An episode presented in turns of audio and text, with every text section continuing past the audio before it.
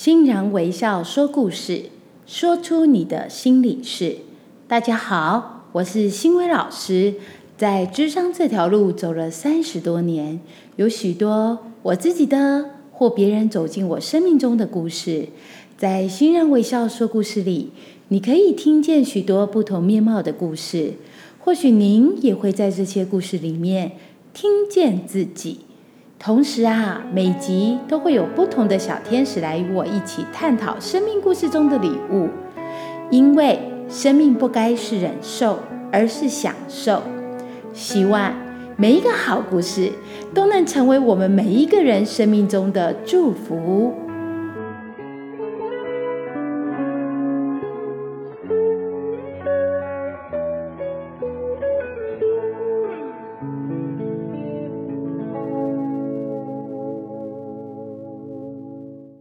欢迎今天的小天使恩琪。大家好，我是恩琪。哇，老师，听到您要开自己的 p o c k e t 节目就超兴奋的。嗯，因为之前就觉得老师声音很好听，也知道过去有人就想找您录制节目，但因为您总是太忙了，所以就婉拒了，觉得超可惜的。其实啊，对于非常热爱帮助别人的我哈，虽然现在工作跟过去一样都是非常紧凑，可只要想到可以透过自己的故事让更多人得利，就觉得一切都是值得的。真的，老师，像您上一集节目所分享的故事就很鼓舞人心。不过，我很好奇一件事情，哎，是不知道可不可以在节目上问老师呢？嗯，当然没问题呀。不过是什么样的问题会让你这样战战兢兢的问我啊？就是啊，隔天在老师您的脸书。页面上看到您分享，对于自己的声音一直很自卑。然而，我们其他人倒是觉得老师的声音是很动听、很舒服的。哦，到底在您的童年里发生什么意外？到底有什么故事啊？我先谢谢恩琪啊，你对我的声音赞美，让我感受到满满的力量。好啦，那么今天我就来分享我的这个故事，希望可以送你这个好奇宝宝满满能量哦。哇，好期待哎！这个故事啊，其实要从我一个梦境开始说起。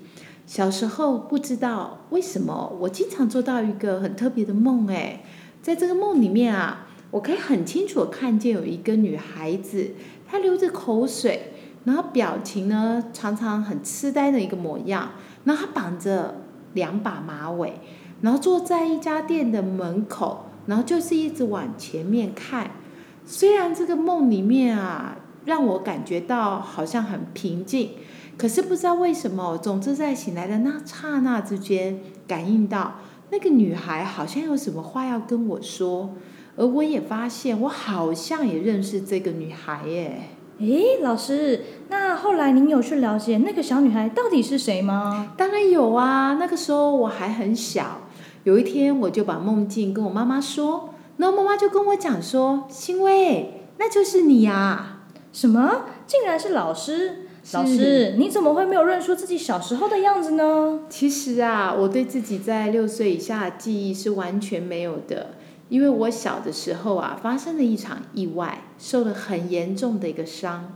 记得那个时候很流行玩鬼抓人的游戏，我当时啊就跟一群小朋友玩得很起劲，情急之下。我把三阶楼梯大一大阶楼梯跳，结果滑倒了，整个人直接从楼梯摔下来，撞到坚硬的石头地板，砰！我还记得那个声音哦，重力加速度下，不仅我的头重转，连下颚部分都摔出伤口，还掉下了一块肉，现场血是用喷的，血流不止哎，听起来也太恐怖了吧，好危险哦，老师。说在场的人应该都被吓坏了呢。那接下来呢？是啊，接下来就是像大家所知道的，一定会去送去医院。然后其实我就没有任何印象啦。后来所有故事其实是来自妈妈跟我分享的。她说，当时医生判断我因为脑震荡，所以如果醒过来的机会只有五十 percent。就算这五十 percent 实现了，醒过来之后也可能成为一个植物人。这么严重啊！嗯，不过还好，我非常感恩，我有一个非常爱我的妈妈。当时为了照顾我，离开她原本的工作，开店，然后全心全意的照顾我，让我可以发生一个特别的奇迹，和正常人一样活过来。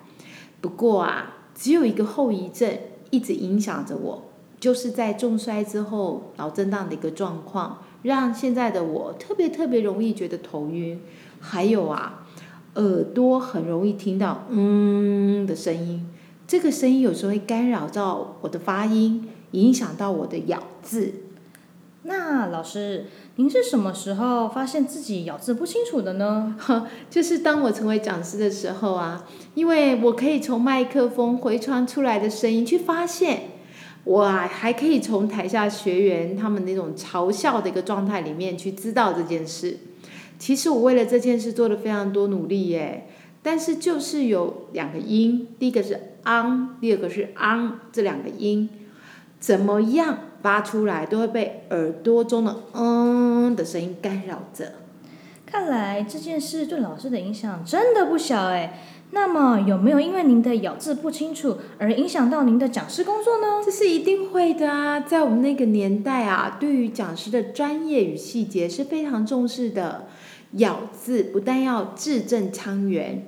然后啊，因为我们这个职涯讲师这个职涯其实非常非常竞争。除了我要把课背的扎扎实实，还要设计的生动有趣，让学生喜欢来上我的课，也容易理解。同时，我也非常怕自己的咬字会影响到学员的吸收。另外啊，其实在台上的我看到学员对我发音错误的窃窃私语，有时候也会让我感觉到还蛮自卑的诶可是老师，现在的您可是一位拥有影响力的讲师诶，您是怎么办到的呢？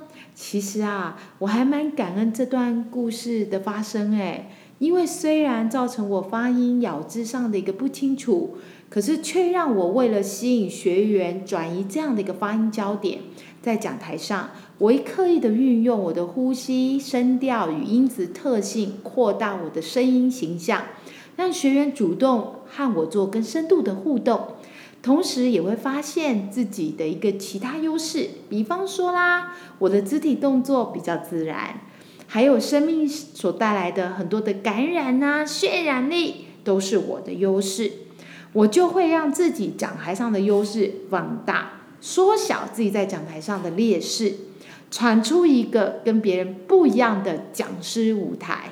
哇，听起来就真的很不容易耶！是啊，其实也因为这个故事的发生，我才更深刻的体会到，老天爷给我们每一个人最大的礼物，其实就是自由诶。任何发生在我们身上的故事啊，都不是来设定我们的，而是要让我们每一个人可以创造更渴望的自己。所以呢，恩琪，我想送给你，还有现在正在收听的大家一句话：没有蓝图的生命是最大的礼物。哦，没有蓝图的生命是最大的礼物。是啊，我们每一个人的生命就像一张空白的画布，只有你自己能为自己画上你心中所要的模样，任何人都没办法为你负责。所以你千万不要被自己给设限框架住了，只有你能决定自己的人生要怎么走。没有蓝图的生命是最大的礼物。是。老师，今天您分享的这句维语录也给我好大的力量哎！是，因为过去的我虽然发现自己对帮助别人的工作比较有热情，嗯，然而啊，却会因为自己的专业不够，或者被周边的人设限思维影响，是，经常怀疑自己。不过啊，直到跟着老师走在智商教育这条路上，才赫然发现，一切的自我怀疑都是自己的设限，生命其实可以活得很美好。哇，安琪看到你脸上的笑容就觉得非常开心哎，对的，没有蓝图的生命是最大的礼物，我们一起加油哦！好的，谢谢老师。今天信仰微笑说故事就到这边，如果你有任何想和我分享的，也欢迎私讯到我的脸书粉砖生命教练张新维，同时别忘了，请你们帮我在 Pocket。留下五颗星跟你的留言，我也会很期待有你们给我的正向鼓舞，让我可以更有力量持续回馈丰富的内容。那我们就下次见喽，拜拜。